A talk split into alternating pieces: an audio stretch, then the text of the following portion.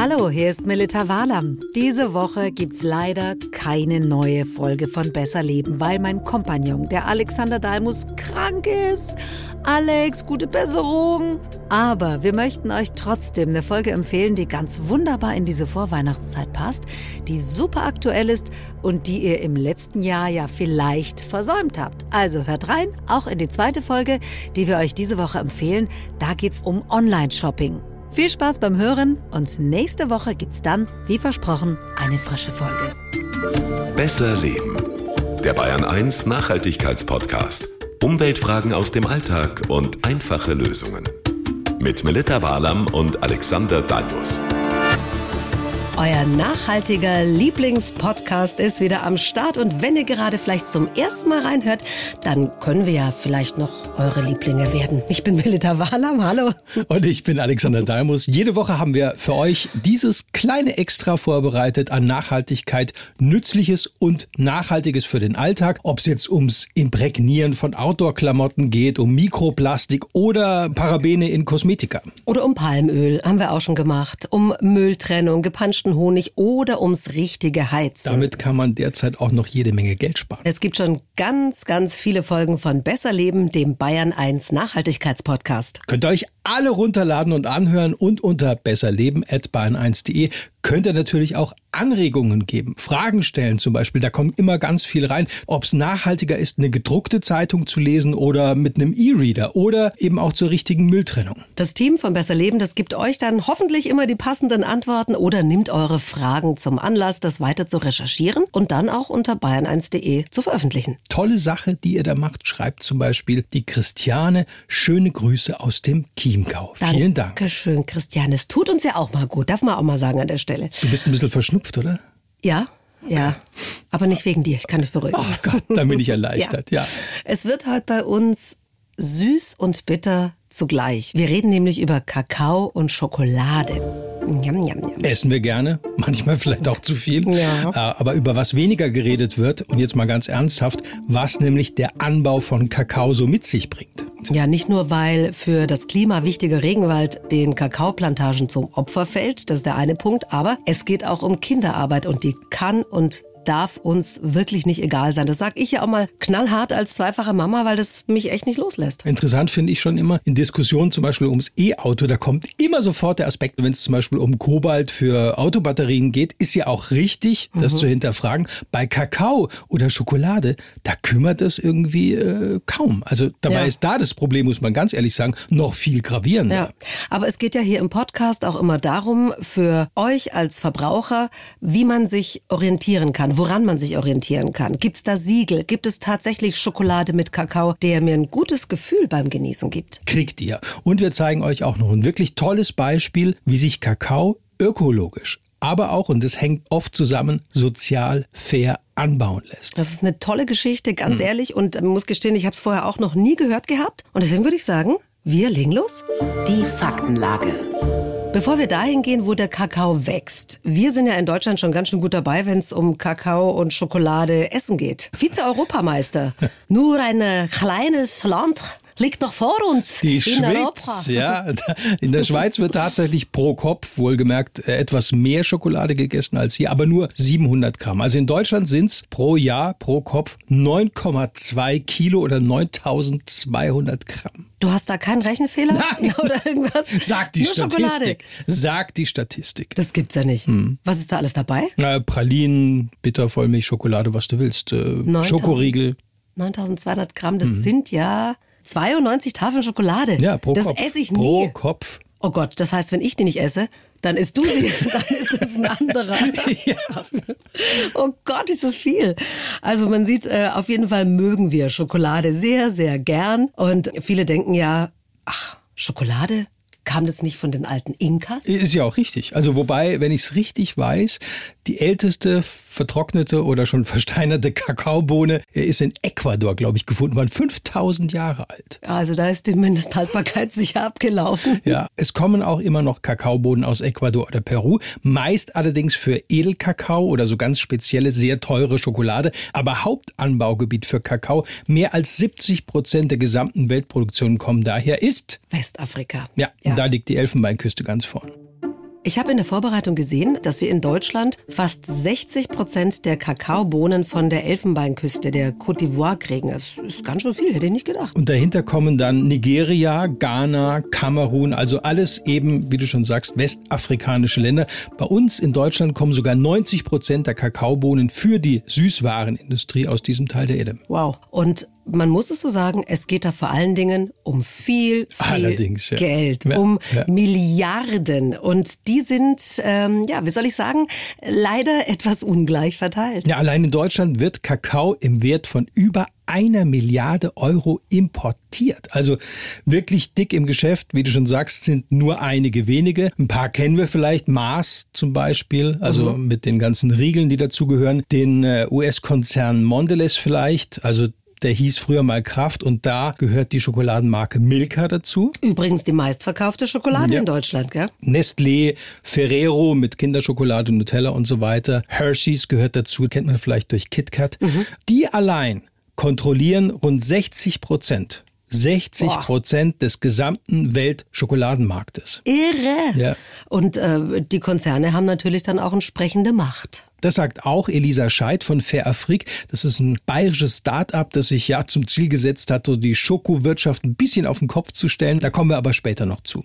Es ist einfach ein ausbeuterisches System. Große Firmen bereichern sich schon seit Kolonialzeiten an afrikanischen Ländern und selbst faire Produkte sind immer noch in diesen neokolonialen Strukturen verhangen. Das ist eigentlich das Grundproblem. Vielleicht bevor wir ans Eingemachte gehen, noch ganz kurz was zum Kakaobaum selbst. Der Kakaobaum, der braucht's warm. Auch mhm. nachts nicht unter 20 Grad mhm. und so mhm. richtig schön feucht. Und deshalb ist die Westküste Afrikas da auch ideal. Ich finde ja die Blüten, die sehen so ein bisschen aus wie, äh, wie die von weißen Orchideen. Ja, das stimmt, das stimmt. Äh, übrigens noch ein bisschen Wissen zum Angeben. Die Blüten des Kakaobaums, die werden nicht von Bienen bestäubt. Ach, sondern? Ja, lange Zeit dachte man, es wären ausschließlich Bartmücken. Mücken? Ja. Hast du Mücken gesagt? Ja, tatsächlich. Mücken. Aber nicht nur. Ganz frisch aus der Forschung gebe ich euch gerne weiter. Wissenschaftler von der Uni Göttingen, die haben nämlich gerade Kakaobäume in Indonesien untersucht und da nachgewiesen, dass auch Fliegen und vor allem, Achtung, Ameisen wesentlich bei der Bestäubung von Kakao mitwirken. Ameisen ist ja verrückt, mhm. okay. Was bedeutet das dann konkret für den Anbau? Weil Kakaoblüten sind ja, wenn ich das richtig weiß, so ein bisschen zickig. Mhm. Ja, die blühen zwar das ganze Jahr, aber nur ganz wenige werden dann auch zu Früchten, die dann geerntet werden können. Dass eben so viele unterschiedliche Tiere daran mitwirken an der Bestäubung, deshalb ist die auch so wichtig. Und ein bisschen mehr Bestäubung beim Kakao ist schon wesentlich für mehr Ertrag. Und mhm. deshalb ist auch natürlich die Artenvielfalt in diesen Plantagen sehr wichtig. Stichwort Biodiversität. Und genau, da schauen wir jetzt mal genauer hin. Das Problem. Beim Kakao gibt es ja nicht nur ein Problem, sondern gleich mehrere. Ja. Gehen wir das vielleicht mal der Reihe nach an. Wir hatten es gerade vom Anbau hm. in Westafrika. Da kommt ja der meiste Kakao her. Und da hat der Anbau in diesen Ländern auch schon viel verursacht, muss man ganz ehrlich sagen. Ja. Schauen wir uns mal das Beispiel Elfenbeinküste an. Maria Flachsbart, Staatssekretärin im Bundesministerium für wirtschaftliche Zusammenarbeit und Entwicklung, das äh, BMZ ist das in Berlin, die sagt dazu Folgendes. Côte d'Ivoire war mal ein Land, die Elfenbeinküste, was mit Dschungel bewaldet war, zu größten Teilen. Davon sind vielleicht noch 10 Prozent übrig geblieben. Und der Rest ist gerodet worden, auch für den Kakaoanbau. Das ist natürlich in der Frage äh, des Klimaschutzes, der grünen Lunge unserer Erde ein äh, ganz, ganz wichtiges Problem. Und das Gleiche gilt auch für Ghana, also eines der tropischen Länder mit dem höchsten Prozentsatz an Regenwaldverlust weltweit. Nicht nur, aber eben auch wegen des Anbaus von Kakao. Wie man es besser machen kann, dazu kommen wir noch. Um aber diese Milliarden Umsätze mit Kakao einerseits und die bittere, wirklich bittere Armut hm. der Kakaobauern andererseits besser begreifen zu können, muss man wissen, mit Kakao wird spekuliert. Ja, und zwar an den großen Rohstoffbörsen in New York und London. Und deshalb gibt's da auch so immer enorme Ausschläge, was den Preis angeht. Also natürlich ist das auch immer verbunden mit einer großen Unsicherheit bei den Kleinbauern. Mhm. Und man weiß natürlich in der Landwirtschaft nie so genau, was auf einen zukommt. Also Wetter, Ernteausfälle und all Richtig, sowas. aber die Ausschläge gerade bei Rohkakao, die sind viel, viel größer als zum Beispiel bei anderen Rohstoffen wie Weizen oder Soja. Also viel extremer. Mhm. Und das bringt uns zum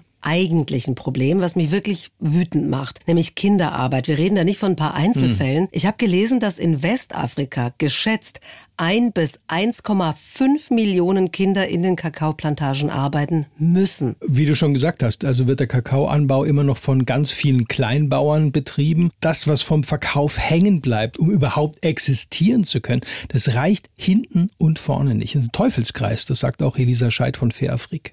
Es geht ums nackte Überleben. Ich glaube, keine Familie dieser Welt schickt freiwillig die eigenen Kinder auf die Plantagen, wo sie harter körperlicher Arbeit ausgesetzt sind, äh, gesundheitsschädlichen Pestiziden ausgesetzt sind, wo die Lebenserwartung krass heruntergesetzt worden ist. Das ist aus der Not heraus. Deshalb ist es auch falsch, die FarmerInnen zu sanktionieren. Da muss sich strukturell was verändern. Und da haben, das muss man so deutlich sagen, die großen Konzerne der Politik und uns, der Gesellschaft, viel versprochen, aber nicht geliefert.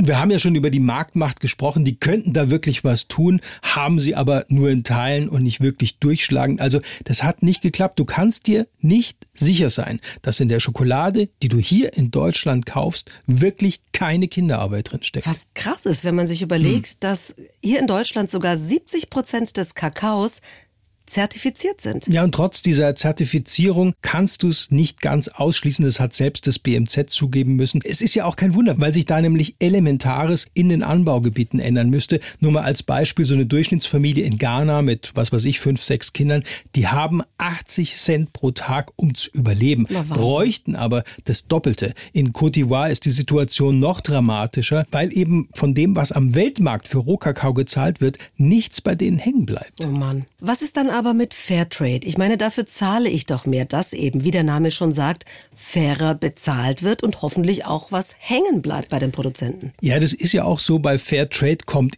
immer noch was obendrauf für eben die, die irgendwas anbauen in den entsprechenden Ländern. Aber ich glaube, da dürfen wir uns nichts vormachen. Wir hatten es auch schon mal in der Folge besprochen. Da ging es um Rosen aus Ostafrika und wie mhm. dort eben die jeweiligen Arbeiter oder auch die Produzenten bezahlt werden. Fairtrade kann da schon ein bisschen was machen. Da gibt es ja auch dann bestimmte Kriterien, die man mhm. erfüllen muss, um überhaupt ein bisschen mehr Geld zu kriegen als Anreiz. Aber Fairtrade und das, was bezahlt wird, das ist eben nicht losgelöst von dem, was am Weltmarkt gezahlt wird. Das sagt auch Fairtrade selbst. Also viele Kakaofarmer, die für Fairtrade zertifiziert sind, leben trotzdem unterhalb der Armutsgrenze. Mhm. Also es reicht immer noch nicht quasi. Nee. Deswegen ist es vielleicht auch nochmal ganz wichtig zu besprechen, was da auf politischer und internationaler Ebene getan wird und vor allem auch, an was ich als Verbraucher mich orientieren kann. Du meinst Siegel und Co. Ja, hm. weil eigentlich hat man doch keine Lust, Schokolade zu essen, immer mit dem Gefühl, die Kakaobohnen könnten auch Kinder geerntet haben, die mal besser in die Schule gehen würden, weil sie sonst aus diesem Teufelskreis von Armut und mangelnder Bildung nie rauskommen.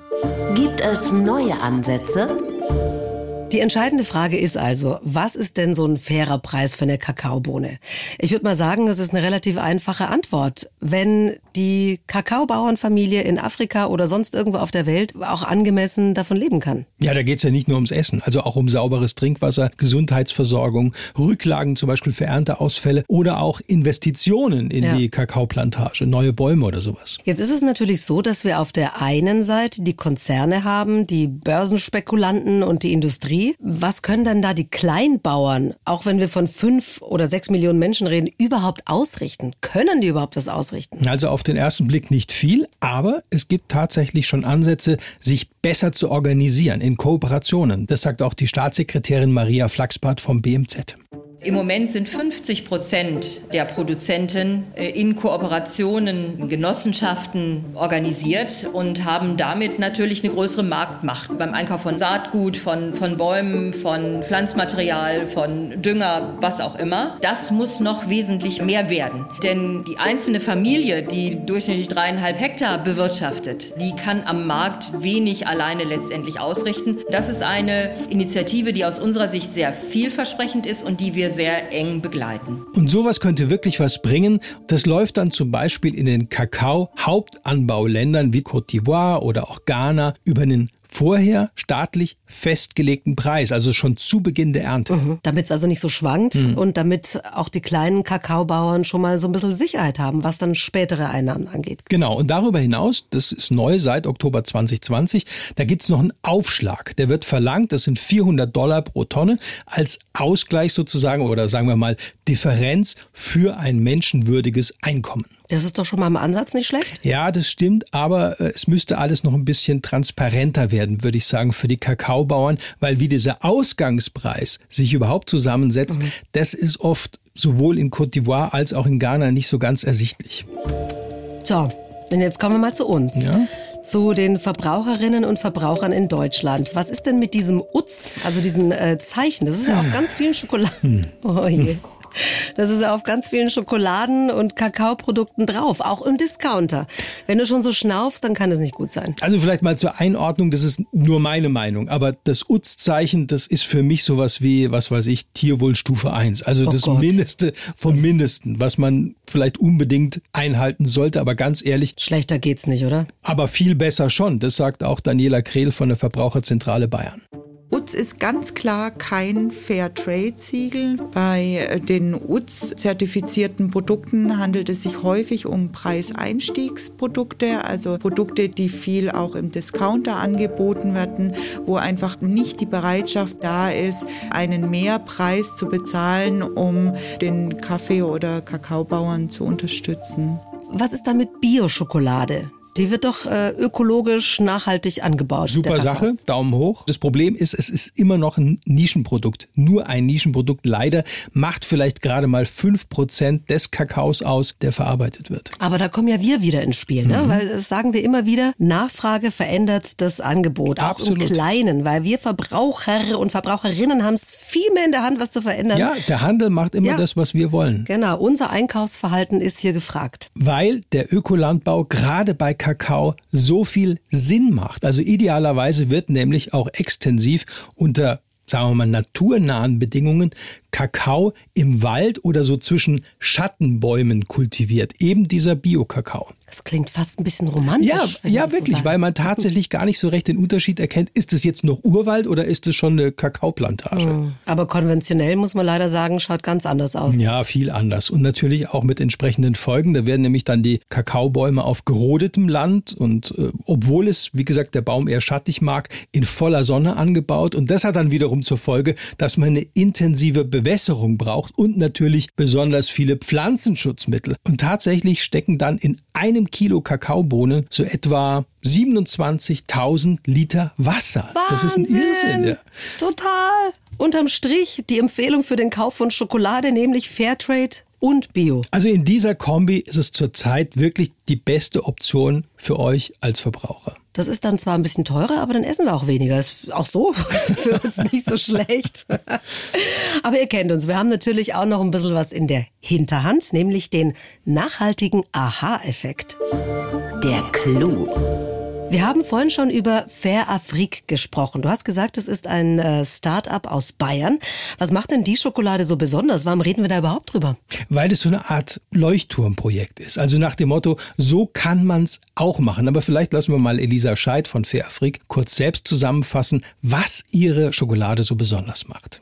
Also das Besondere an Fair Afrik ist, dass wirklich von der Bohne bis zur fertig verpackten Tafel die Schokolade made in Ghana ist. Äh, das ist die erste Schokolade, die so in deutschen Supermärkten und Biomärkten steht. Das bedeutet, die eigentliche Wertschöpfung, also wenn aus Rohkakao dann plötzlich das wertvolle braune Gold wird, also ja, die Schokolade, ja, ja. die wir so gerne essen, die findet komplett in Westafrika statt. Ja, und das ist genau richtig beschrieben, weil das ist schon was Besonderes. Und der Gründer, Hendrik Reimers heißt der, der ist dafür auch schon mehrfach ausgezeichnet entwickelt worden. Also zuerst hat man es bei Fair Afrik in oder mit Kooperationen versucht, aber dann doch wirklich selbst investiert und gebaut und die Schokoladenfabrik in Ghana, die steht und die Produktion, was soll ich sagen, läuft. Toll. Und alle profitieren, weil dort einfach vor Ort Arbeitsplätze geschaffen werden und am Ende auch dann mehr bei den Produzenten, also den Kakaobauern, hängen bleibt. Mhm, und wie viel das genau ist, damit wir das auch mal einordnen können, dazu haben wir auch Elisa Scheid von Fair Afrik nochmal gefragt.